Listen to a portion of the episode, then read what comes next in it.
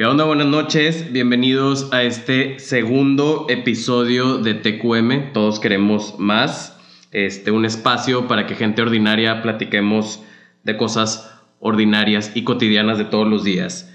Hoy están aquí conmigo Marta Alanís, eh, dueña de la tienda Alánica, de la joyería Alánica, y Renate Lozano, dueña de The Lipstick Bar.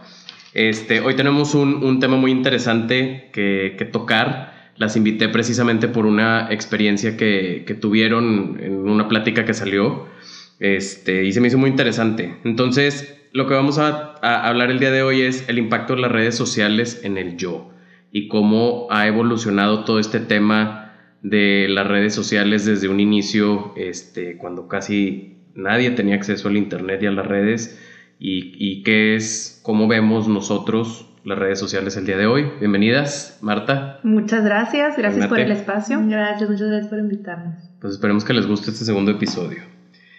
Oigan, bueno, empecemos a platicar del tema.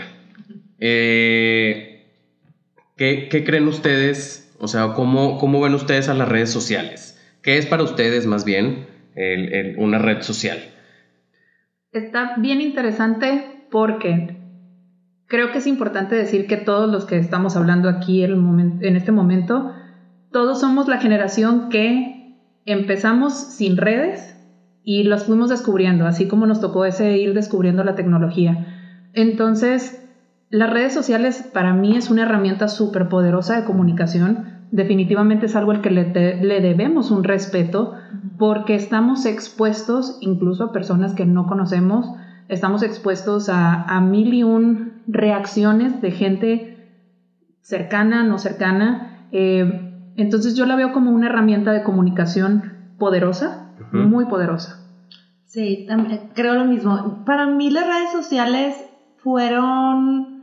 Me puedo considerar que entré un poquito tarde al juego de las redes sociales porque en sí mi persona, aunque me conozcan social extrovertida, tiende a ser muy privada. Entonces yo utilizaba las redes sociales personales para comunicarme con amigos que vivían en otro país, eh, mantenerme al tanto con familiares, más no publicaba mucho en mis redes sociales personales. Una vez que comencé a tener mi marca propia, descubrí el poder como herramienta de trabajo de las redes sociales. A ver, antes de... de- vayámonos como al, al callejón de los recuerdos. ¿Cuál es? Porque ahorita que, que hablaba Marta del tema de que fuimos las genera- la generación Ujú. que empezó con las redes sociales. Yo me acuerdo mucho cuando, cuando estaba puerto, este, o en, en, ¿sabes? En, en la secundaria, de los famosos fotologs y Claro. como los primeros indicios de las redes sociales. Y, y que nos creíamos súper cool y, Claro. y que veíamos eso como, wow, el que tiene Fotolog es está súper in y es el niño cool y todo mundo esperábamos que alguien nos comentara, me acuerdo, Claro, ¿no? Era sí, no me acuerdo claro. cómo funcionaba, no eran likes ni nada así, No, no, nada más comentarios. comentarios. Pero como desde, o sea, desde el inicio de esa red social, que a lo mejor era un, un tema un poco más privado, empezamos a construir nosotros como sociedad Sí. el, el, el, el tener que subir contenido bonito para que la gente nos... gente, Para que la gente nos- conectar. exacto, para, conectar. exacto. Llamar la atención, querías llamar la atención de una audiencia, sean tus amigos, sea gente Y desconocida. no lo entendíamos en el momento, la verdad era nada más por, por subirte a lo que todo mundo estaba Claro. haciendo. Claro. Creo que yo no tuve Fotolog, si mal no recuerdo, y no tuve MySpace. Creo, Creo que que- fue la siguiente etapa después de Fotolog, ¿no? Sí. Yo Fotolog sí tuve, de hecho hace poquito encontré, no el Fotolog, pero como que es, ajá, de que screenshots o algo que alguien tomó y encontré mi Fotolog viejo y de que ¿por ¿Te causó problemas? Sí, me causó un poco de ansiedad encontrar eso y que esté en el universo. Yo- Eh, pero MySpace no tuve. Yo tuve, No pero, y creo que subí de que dos fotos o algo así. Muy, muy mala. Yo esa- era tu fan, esa como red quieras. social. Yo sí te seguía desde entonces.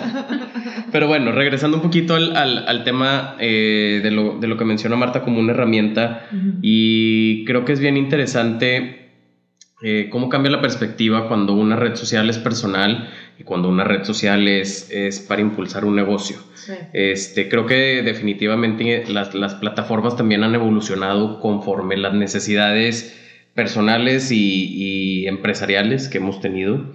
Este, y creo que sobre todo se ha convertido en, en un espacio en el que formamos y construimos relaciones. O sea, ya no es solamente el, el, el, el tengo mi espacio en, en una red social y muestro lo que yo hago, sino creo que se ha vuelto como un hambre también de apreciación, de, de, de- de likes, de, de, que la gente socialmente hablando cada vez está más envuelta en la pantalla del teléfono y menos consciente de lo que empieza a pasar en sus alrededores. Inclusive me atrevería a decir que hasta las generaciones nuevas o las generaciones que vienen un poquito atrás de nosotros se empiezan a educar a través de las redes sociales, 100%. ¿no?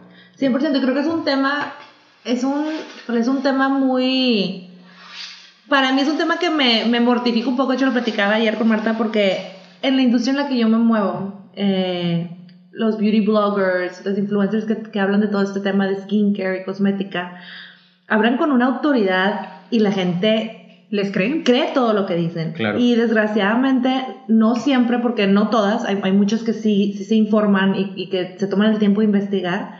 Eh, desgraciadamente está equivocada la información y luego a las marcas nos complican a veces nuestro trabajo porque la gente viene ya con estigmas, con ideas de que es que este producto, esta materia prima, esto es malo, es esto, cuando es totalmente mentira lo que están diciendo.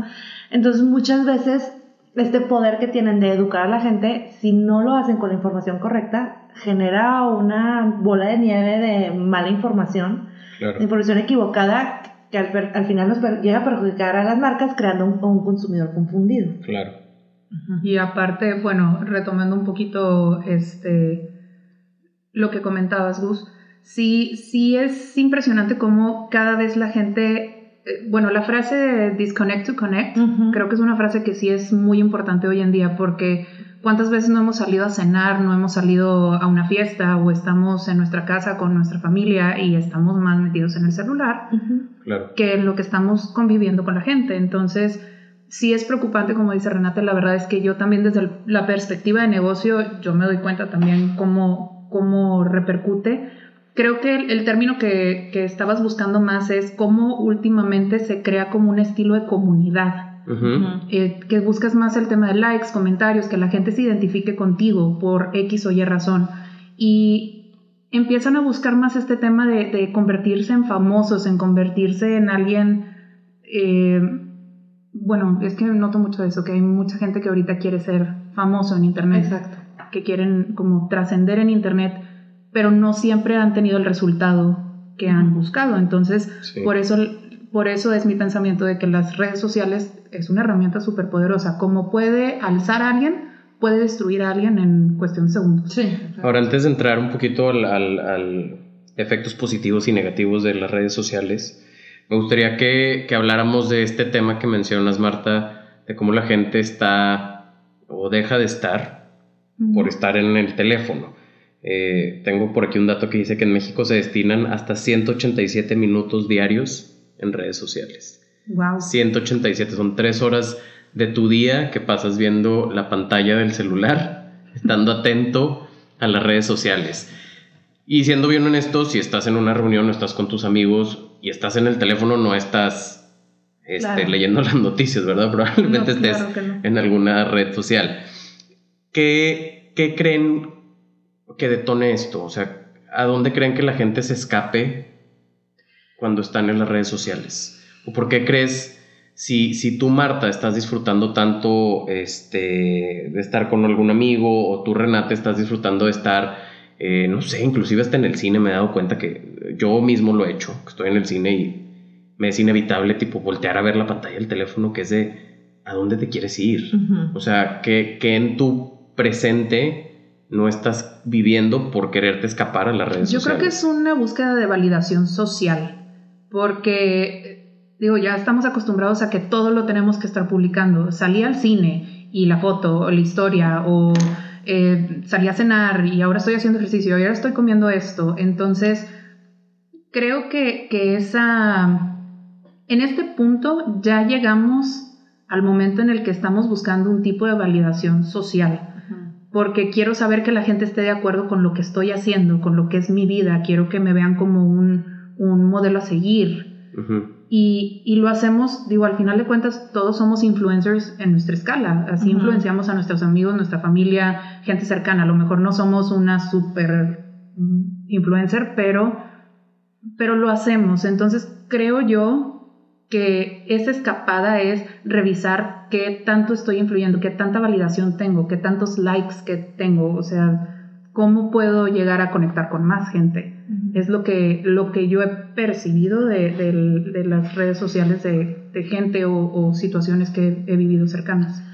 Sí, estoy de acuerdo y también creo que es algo que hace sin tener que pensar. Bueno, yo me doy cuenta que hay veces que estoy viendo Instagram, estoy viendo cualquier otra plataforma y no estoy pensando en nada. A mí me ayuda a veces porque hay veces que traes, en, en, en particular, tengo muchas cosas en la cabeza que no puedo apagar la mente, entonces antes de dormirme o cosas así, tiendo a irme un rato a las redes sociales porque literal no estoy pensando en nada, solamente estoy viendo y estoy haciendo algo como que muy automático, que como que te desconecta un poco de y se vuelve obsesión. Y se, y se vuelve obsesión. Y pueden pasar horas. de que si no, macho, llevo una hora, dos horas viendo nada. O sea, porque nada, está haciendo nada. ya sabe mi, mi reciente este, conocimiento, adquisición de TikTok. Que, que, claro, digo, yo tengo arriba de 30, entonces digo, yo ya no soy la generación que debería estar en TikTok. Pero sí me acaba de pasar también que perdí el otro día tres horas descubriendo videos en TikTok y se me hizo la cosa más tonta que pude haber hecho y eché a perder un día completo porque me retrasé en todo. Claro, Oye, aparte muy malo, porque la, o sea, está científicamente comprobado que la, la luz del teléfono eh, provoca insomnio. Entonces, lo, claro, lo, peor que podemos hacer es tomar el teléfono antes de dormir. sí, sí, sí, o sea, contraproducente totalmente. Y ah, creo que anoche te escribí que Marta, tengo dos horas viendo videos en TikTok por tu... O sea, no hay necesidad de que esté haciendo esto tampoco yo. O sea, me, debo estar dormida o leyendo o escribiendo. O sea, cosas que hacer tengo. Ajá, tengo cosas que hacer. Pero yo sí me he dado cuenta que es una manera como que de, sí, de desconectarte, de totalmente apagar tu mente para estar haciendo nada.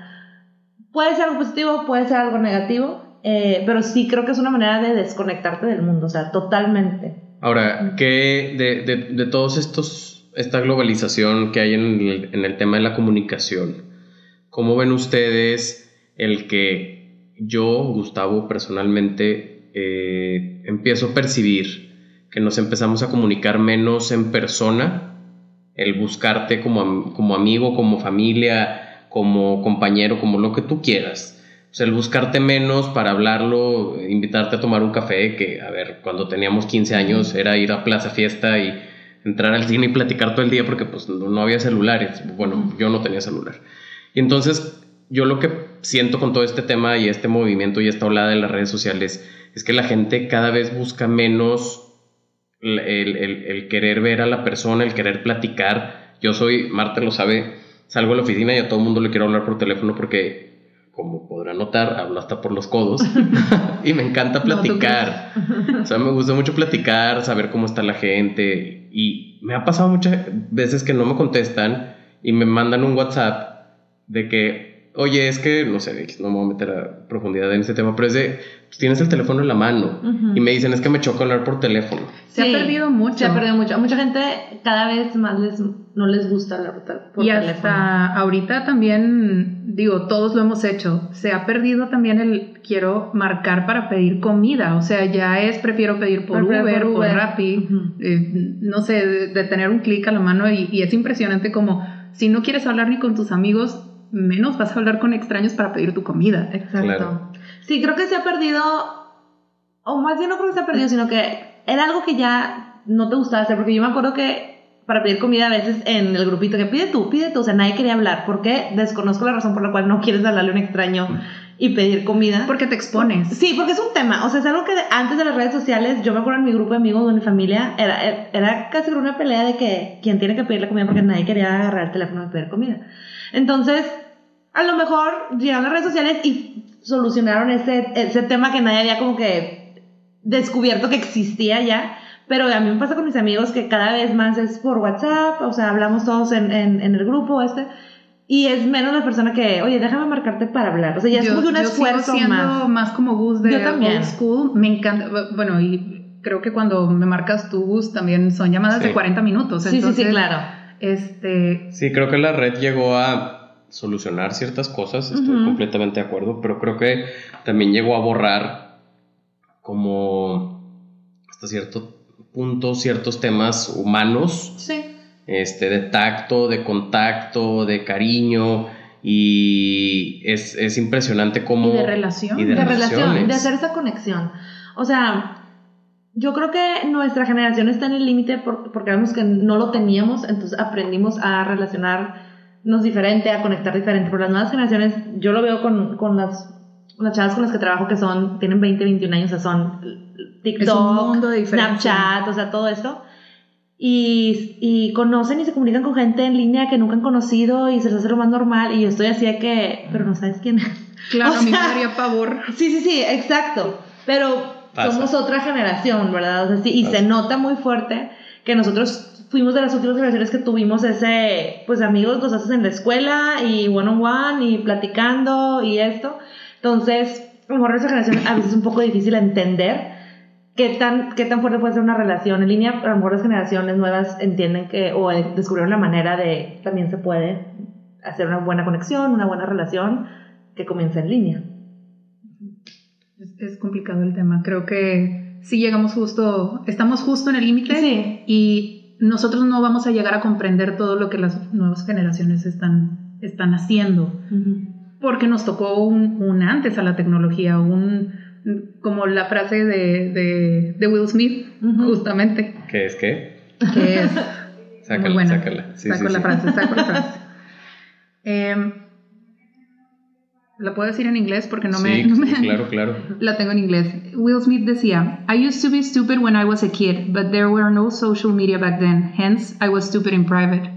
Entonces, creo que para nosotros, igual que Will Smith, sabemos lo que es tener privacidad, sabemos Claro. lo que es, ten- o sea, no tener que compartir todo y, y, pues crear relaciones, como dices tú, que hicimos en la escuela, que con el vecino, que salíamos a jugar al parque, a lo mejor ya. Sí, sí, sí, hace poquito hablaba con, hablaba con unas, con unas amigas, hablaba con unas amigas de eso, que pues ahorita está mucho esta cultura de la cancel culture y que luego lo queman a alguien muy rápido en redes. Y decíamos, nosotros hicimos tonterías igual, pero no está documentado. O sea, no había el smartphone que lo sacabas en el antro, no había esto, entonces nadie se enteró.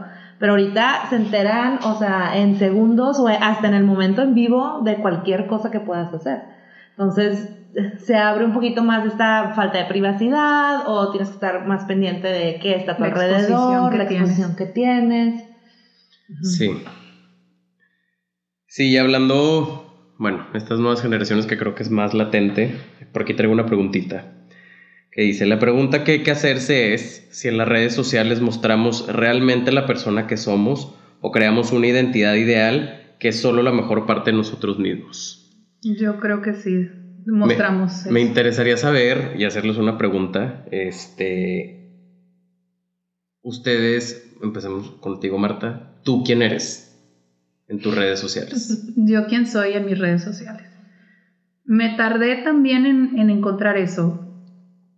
Ahorita, como me dedico mucho a estar detrás de la red social de Alánica, mi cerebro ya piensa como marca, no piensa como una persona.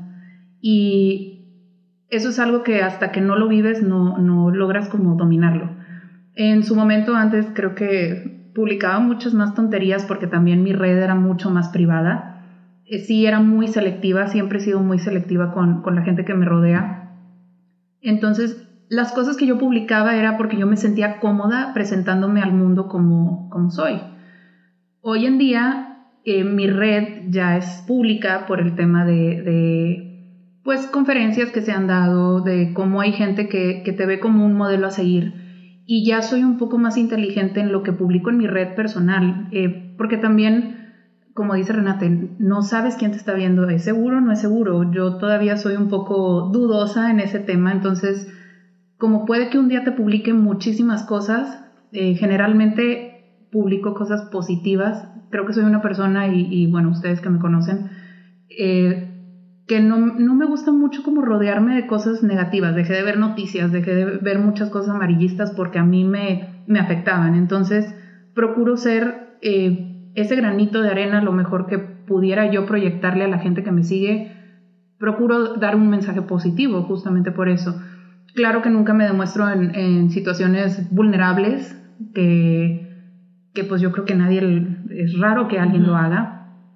Y es raro, ¿por qué? O sea, ¿qué, qué le temerías a ser vulnerable? o sea, más bien, ¿frente a quién sí serías vulnerable?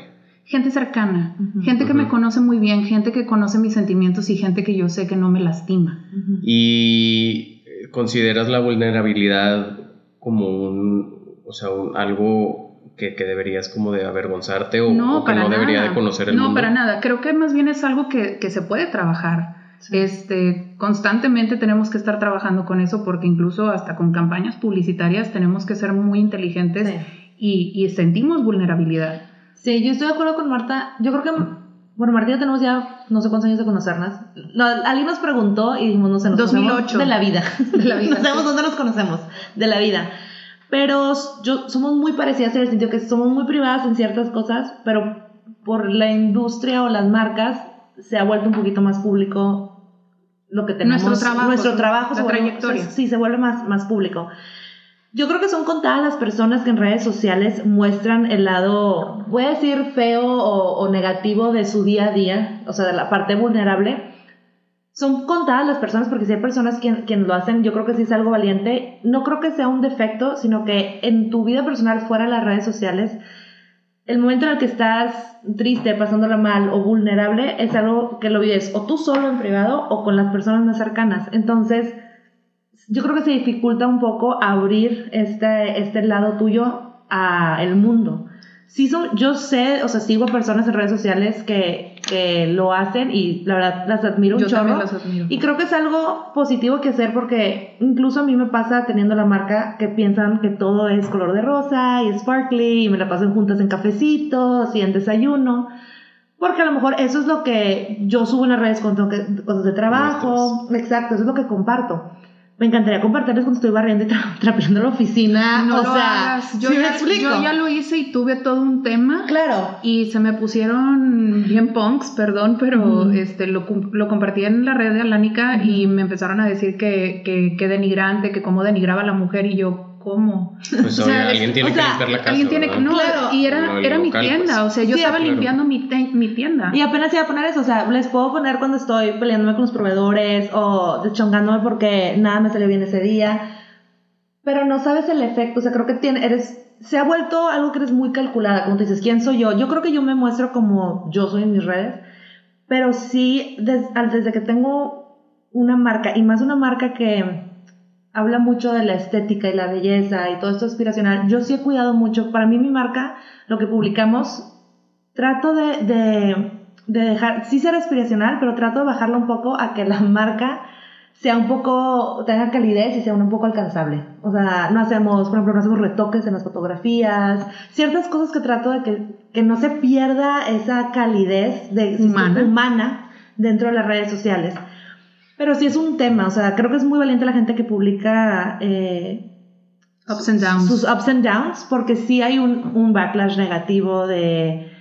La otra vez yo también subí algo de que andaba chofereando, o sea, porque la persona que me apoya con todas las vueltas ese día no fue, y también alguien así como que, ay, bueno, pues ya deberías de contratar y pues qué mal administrada. Y yo, no, o sea, eh, o sea creo que, creo que es un ser tema... Muy calculada, debe ser muy calculada, desgraciadamente. No, no creo que sea tanto en que no quieras mostrar quién tú en verdad eres, pero desgraciadamente la persona que está del otro lado va a ver nada más ese post, va a ver esa story, va a ver esa línea sin, y la va a sacar de contexto. Desafortunadamente creo que esto desprende eh, el que creemos que todos tenemos derecho a opinar sobre la vida de otra persona. El momento en que haces pública tu vida en una red social, híjole, creemos que, tenemos todo el derecho a juzgar, a pensar, a decir, a amar, o sea, híjole. Y entonces se, vuelve todo un tema muy complejo porque la verdad es que pues, nosotros no tenemos derecho a juzgar a nadie, sea pública o no pública su, vida.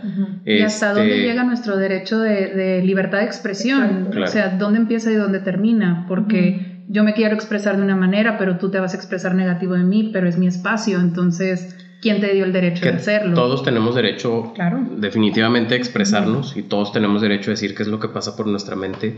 Y creo que es un derecho que ha costado muchos años a la humanidad entender y me hace muy feliz este, que, la gente hable y que la gente se exprese.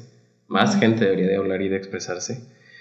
Y, entenderse así Y entenderse. claro, y, yo creo que lo importante es, lo importante que se debe de empezar a, reforzar es que debe haber un respeto, igualdad entre persona, especie, o sea, mundo en el que vivimos, ecosistema en el que vivimos, estés en las redes o estés enfrente de la persona.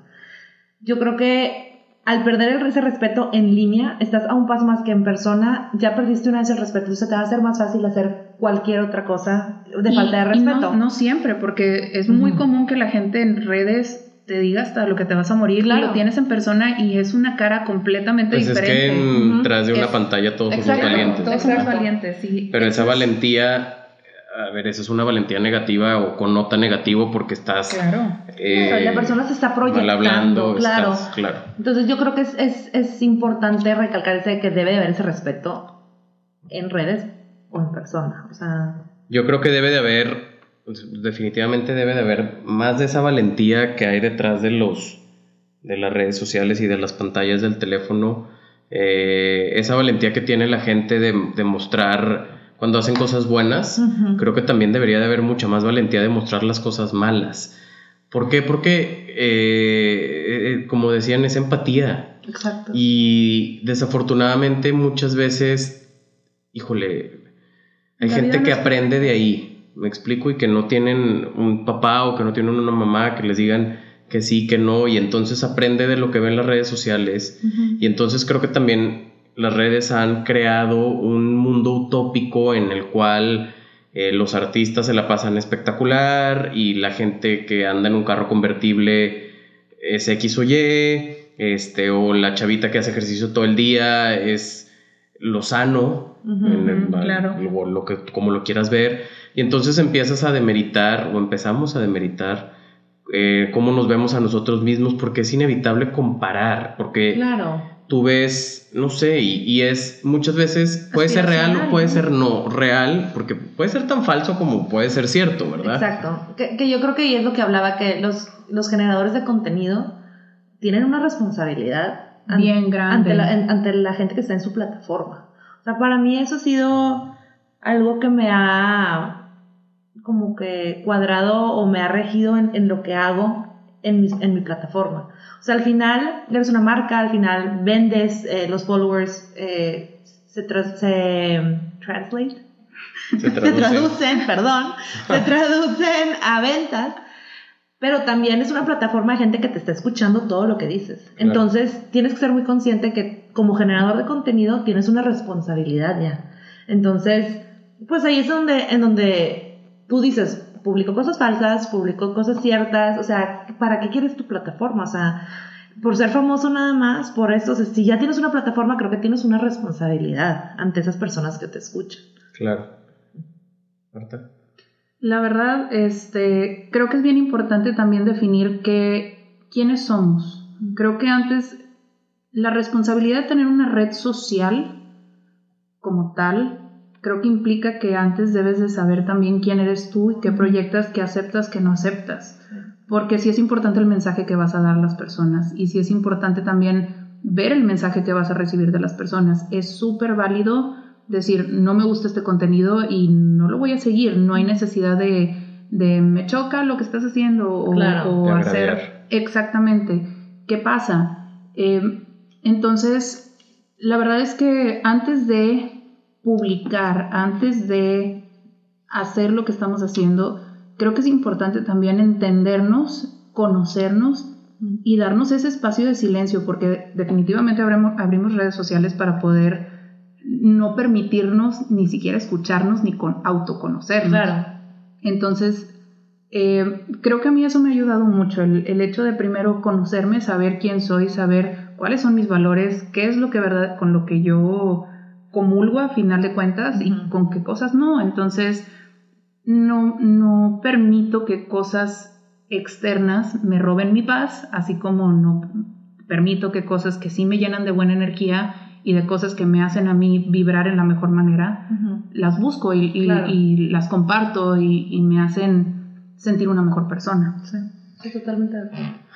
Pues creo que ha sido un tema muy interesante que, pudiéramos hablar horas, y horas y horas y horas. Y con 400 invitados más porque cada, cada vez es un mundo. Sí.